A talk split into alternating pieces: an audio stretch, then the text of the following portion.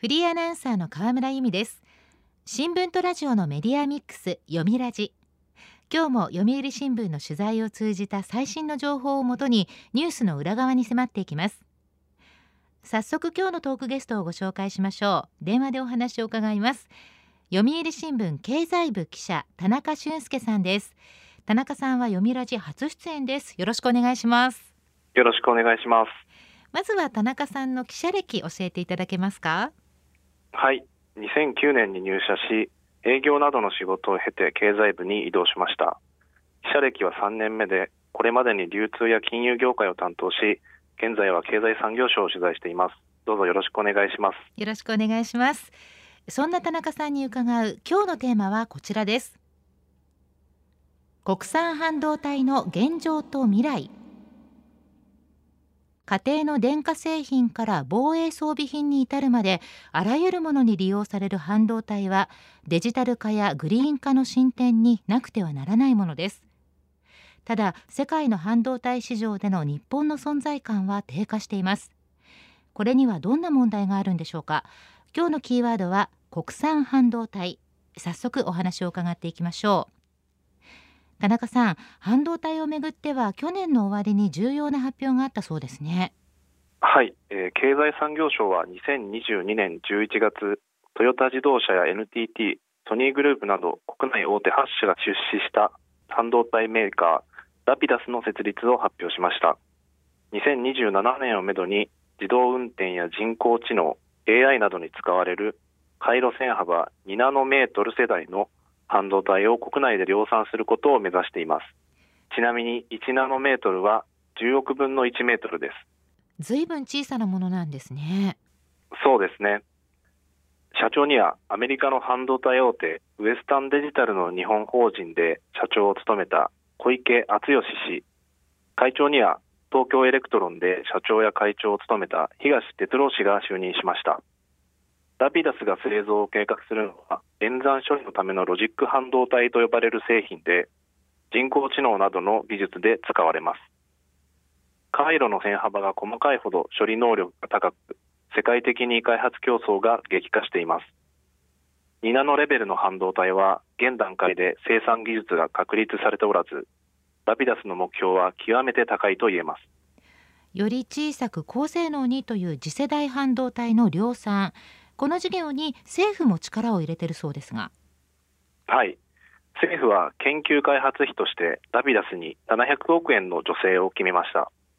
経済産業省が主導した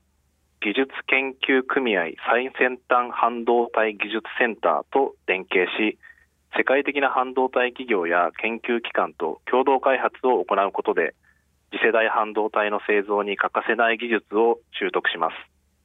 ラピダスは12月に相次いで高い知識と経験を持つベルギーの研究開発機関 IMEC やアメリカ IT 大手 IBM と技術開発で連携すると発表しました、はい、IBM は量産技術が確立されていない2ナノメートル世代の試作に成功しています。ラピダスは今後 IBM などが作るアメリカ・ニューヨーク州の研究拠点に研究者や技術者を派遣し技術を習得する予定です。アメリカを訪問した西村経済産業大臣は今月5日にレモンド商務長官と会談し先端半導体の量産に向けた技術開発で連携を強化することを確認しました。なるほど。え難しい言葉がたくさん出てきたんですがここで改めて半導体について分かりやすく教えていただけますか？そうですね。半導体は本来金属のように電気を通す導体とゴムのように電気を通さない絶縁体の中間の性質を持つシリコンなどの物質のことです。ただ電気の流れを制御するトランジスタや集積回路など半導体を使った電子部品そのものも一般的に半導体と呼ばれています。経済産業省によるとデータセンターや EV 電気自動車などの普及で2030年の世界の半導体市場は10年前の2020年に比べて2倍の100兆円規模になるそうです。そうなんですか。はい。主に演算処理を行うロジック半導体はスマートフォンや家電をはじめとするデジタル機器に幅広く使われアメリカインテルや TSMC 台湾石体電路製造が大手として知られています。データを記憶するメモリー半導体では1980年代に日本企業が DRAM で世界を席巻しました。近年は韓国サムスン電子がシェアを伸ばしていますが記憶紙や旧東芝メモリも存在感を放っています。その他にも大きな電流を制御するパワー半導体やデジタルカメラなどに使う画像センサーなど様々な種類があります。一言で半導体といってもそんなに種類があるんですね。半導体は私たちの暮らしに欠かせない技術ということですね。そうですね。ラピダスが量産化を目指す Beyond 2ナノと呼ばれる次世代のロジック半導体は技術転換のタイミングにあります。最先端の微細化技術はフィン型から GAA 型に構造が大きく変わり先行する大手も量産に向けて高度な生産技術の習得が必要となっています。政府は過去にフィン型で遅れを取った日本が次世代半導体に参入できるラストチャンスと見ています。ラビダスの小池社長は記者会見で日本はこの分野で20年近く遅れてしまった。次世代半導体の量産を通じ日本の産業力を強化すると強調しました。日本が遅れを取ったという半導体技術ですが具体的には今後どのように強化していくんでしょうか？はい。政府は工場新設を助成することでも国内の製造基盤強化に取り組んでいます。経済産業省は昨年の6月半導体受託製造大手 TSMC とソニーグループなどの合弁会社が熊本県菊陽町に作る先端半導体工場の整備に最大4760億円の交付を決めました、はい、経済産業省はその後キオクシアなどが三重県四日市市に整備する工場に最大およそ929億円。アメリカのマイクロンテクノロジーなどが広島県の工場に導入する製造ラインに最大465億円の補助を決めています、はい。記憶シェアは提携するウエスタンデジタルと高性能フラッシュメモリーの製造装置を導入します製造するメモリーは容量や書き込み速度が従来のおよそ2倍となり第6世代と呼ばれていますスマートフォンやデータセンター自動車などに使われる見込みで2023年2月の出荷開始を目指していますマイクロンはデータセンターなどに使われる半導体メモリー DRAM の最先端製品を2023年末頃に初出荷する目標です。記憶容量を現在の1.4倍程度に拡大した1ベータ世代と呼ばれる製品で自動車や医療機器などでの利用も見込まれています。世界的な技術転換のタイミングにある半導体。そんな中日本は国産半導体の製造基盤を強化する必要に迫られているというお話でした。では政府の半導体戦略はどうなっているのか後半さらにお話を伺います。読みラジ。今日のトークゲストは読売新聞経済部記者田中俊介さんです。田中さん半導体の製造というと韓国とか台湾というイメージあるんですが合ってますか？おっしゃる通りです、はい、半導体は自動車やスマートフォンなどあらゆる製品に用いられるため産業の米と称される一方世界的に競争力のある企業は数社に限られます中でも半導体メーカーから設計図を渡され製品を組み立てる受託メーカーによる生産が供給量の大半を担いますが台湾や韓国中国にシェアが集中しています。台湾企業は世界シェアが6割を超え高速大容量の 5G などに対応する先端半導体に限れば9割に達します。日本で利用される半導体も台湾製がおよそ3割を占めています。そうなんですか。はい。さらに台湾に有事があれば調達が滞るとの危機感があり特にアメリカは経済安全保障の観点から関連する企業や技術の囲い込みを強めています。バイデン政権は2022年8月半導体の生産や研究開発の支援に520億ドルおよそ7兆円規模の補助金を投じる法案に署名しアメリカ国内生産への回帰を後押ししています、はい、西部アリゾナ州に TSMC 台湾石体電路製造テキサス州にもサムスン電子の工場を誘致しました。補助金を受けた企業は中国など安全保障上の懸念がある国での先端半導体事業の拡大を原則として禁じられます。アメリカは半導体関連製品の中国への輸出規制も強化しており技術力の向上や軍事転用を防ぎハイテク覇権争いで優位に立つ狙いがあります。ヨーロッパや台湾韓国も域内や自国内で生産や技術開発を進める企業への支援策を相次いで打ち出し輸入品への過度な依存を避けようと動いています。日本政府も去年の5月に成立した経済安全保障推進法に基づき日本の経済社会に重要となる特定重要物資に半導体を盛り込みました。経済安全保障の観点からも半導体の国産化重要ということですね。そうですね。経済安全保障上の半導体の重要性が高まっていることから日本の経済産業省も2021年6月に策定した戦略で国家事業として取り組むと明記し政府主導での国産化に大きく舵を切っています。まずは 5G 促進法を改正し海外の企業を含めて日本国内での半導体製造基盤に多額の財政支援を行える体制としました。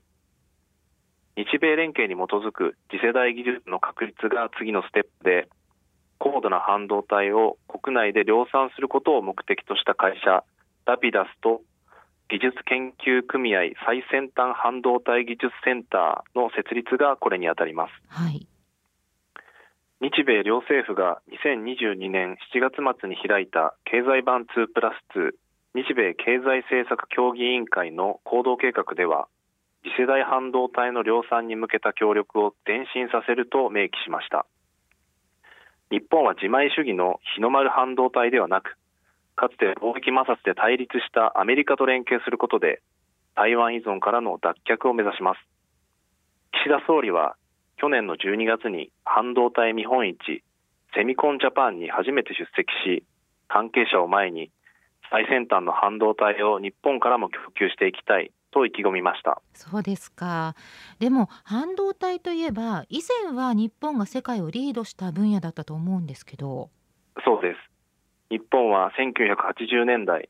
NEC や東芝が高性能メモリーで世界シェア5割を誇り北アメリカヨーロッパを抑えて1位でした。しかし貿易摩擦に発展したことで結ばれた日米半導体協定により次第に弱体化。90年代にはアメリカのインテル2000年代には韓国サムスン電子に集中投資でシェアを奪われ日本は存在感を失いました。2021年の日本勢のシェアは6%にとどまります。そうなんですね。半導体分野の巻き返し今後の課題というと？はい。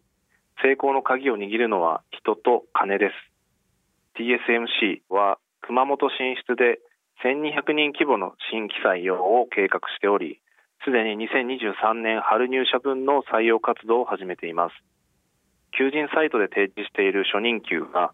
大学の学部卒で月額28万円と全国の大卒平均より5万円以上高い水準です。政府も TSMC の進出で技術者の獲得が急務となっていることから九州の大学や高専と連携して人材育成に乗り出しています、はい、ただ九州でも東芝などの大手企業で半導体工場が相次いで閉鎖したことから負のイメージが強く学生らに産業の魅力をどう伝えるかが課題となっています。また過去20年間の半導体産業の衰退によって海外に流出した技術者も少なくないとされ手厚い条件で優秀な人材を呼び戻す必要もありそうです。なるほど。まさに人と金。競争を勝ち抜くには継続的な巨額投資が必要なんじゃないですか？はいその通りです半導体の製造プロセスの工程数は数百に上りそれぞれに専用の装置や技術が必要です。関係者によるとラピダスも量産化までに今後10年間で5兆円規模の投資が必要と試算しています、はい、政府の 5G 推進法に基づく半導体工場への支援は6000億円を超えました。2022年度第二次補正予算では国内の半導体分野の振興支援におよそ1兆3000億円を充てます。一方で半導体市場には3年から4年を周期に繰り返す高不況の波がありシリコンサイクルと呼ばれます。技術革新による世代交代などで起こると言われていますが半導体は成長性が高く設備投資が巨額であることから需給バランスが崩れやすいと見られています。ラピダスに出資する大手企業や政府は不況期であっても投資を継続できるかどうかが問われています。なるほど。半導体は産業の米という印象的な言葉もありました。半導体を再び日本の強みにできるのか注目したいですね。今日のトークゲストは読売新聞経済部記者田中俊介さんでした。田中さんありがとうございました。ありがとうございました。読みラジラジオワイティーンここからはラジオワイティーン。このコーナーは読売中高生新聞の投稿面 y ティーンと連動。10代のリアルな声をお届けします。読売中高生新聞では専用のスマホアプリ y ティーンを通じて全国の読者から中高生の生活にありがちなあるあるを大募集しています。ラジオ y ティーンは中高生新聞の愛読者である通称ワイタミから寄せられた面白い意見を紹介していきます。ここで紹介した意見は中高生新聞の投稿面で開催中の投稿レース YT 杯でのポイント3個けが加算されます。ワイタミの皆さんぜひ頑張って投稿してくださいね。ラジオ YT 今日のテーマはこちらです。私の青春ソング。受験卒業進学。春に向けて青春の1ページがめくられる季節ですね。そこで今回は青春だなぁと感じる青春ソングを大募集。青春エピソード込みでお願いしました。では早速ティーンの投稿をチェックしていきましょう。兵庫県中学2年の女子亀うさぎさんの私の青春ソング。ミセスグリーンアップルさんの青と夏です。小学6年生で楽しみにしていた組体操がコロナでなくなって代わりに先生が一生懸命作ってくれたフラッグで踊った曲です。ミセスグリーンアップルの青と夏通称青夏。人気漫画を映画にした青夏君に恋した30日の主題歌でした。ミュージックビデオも丸ごと青春っていう感じでしたね。この青夏という言葉には青春青春よりもっと暑い夏という意味が込められているそうです。亀うさぎさんみんなで演じたフラッグの光景とともに忘れられない一曲になりましたね。では続いての投稿です。大阪府中学1年の女子和牛さんの私の青春ソング。ソギョンの僕らまたです。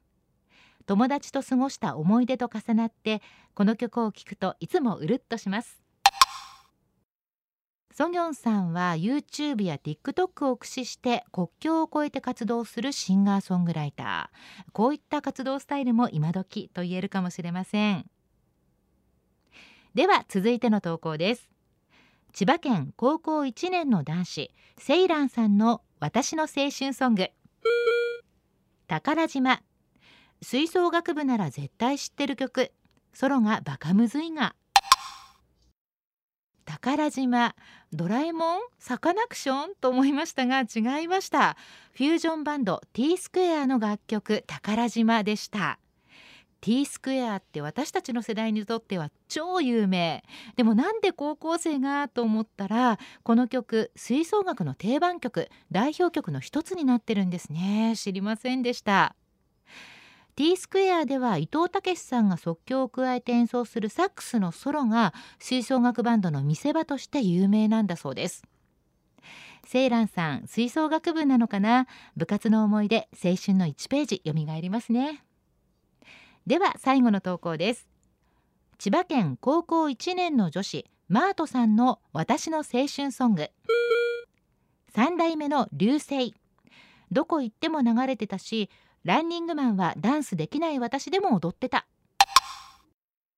ランニングマンヒップホップダンスの基本的な動作ですね。立ち位置を変えずに走っているような動きをするあれです。三代目 JSOULBROTHERS from EXILE トライブの流星はランニングマンの動きを取り入れた曲としても有名です。ダンスの授業や運動会のパフォーマンスでやったことあるとか見たことあるという中高生も多いみたいです。いやティーンの青春ソングには学校生活の思い出が詰まっていました。ということでラジオ Y ティーン今日のテーマは私の青春ソングでした。読売中高生新聞は社会の最新トレンドを学べるニュース記事から受験に役立つ学習情報など10代の心を刺激するコンテンツ満載です。詳しくは読売中高生新聞のホームページやツイッター、インスタグラムをご覧ください。来週のテーマは昭和の流行り物です。ラジオ Y ティーン来週もよろしくお願いします。週刊ニュースラジオ読みラジお別れの時間です。今日は国産半導体のお話でした。来週のトークゲストは読売新聞編集委員宮地泉さん。ファッションデザイナーの世界に新しい時代がやってきたというお話です。どうぞお聞きください。読みラジまた来週。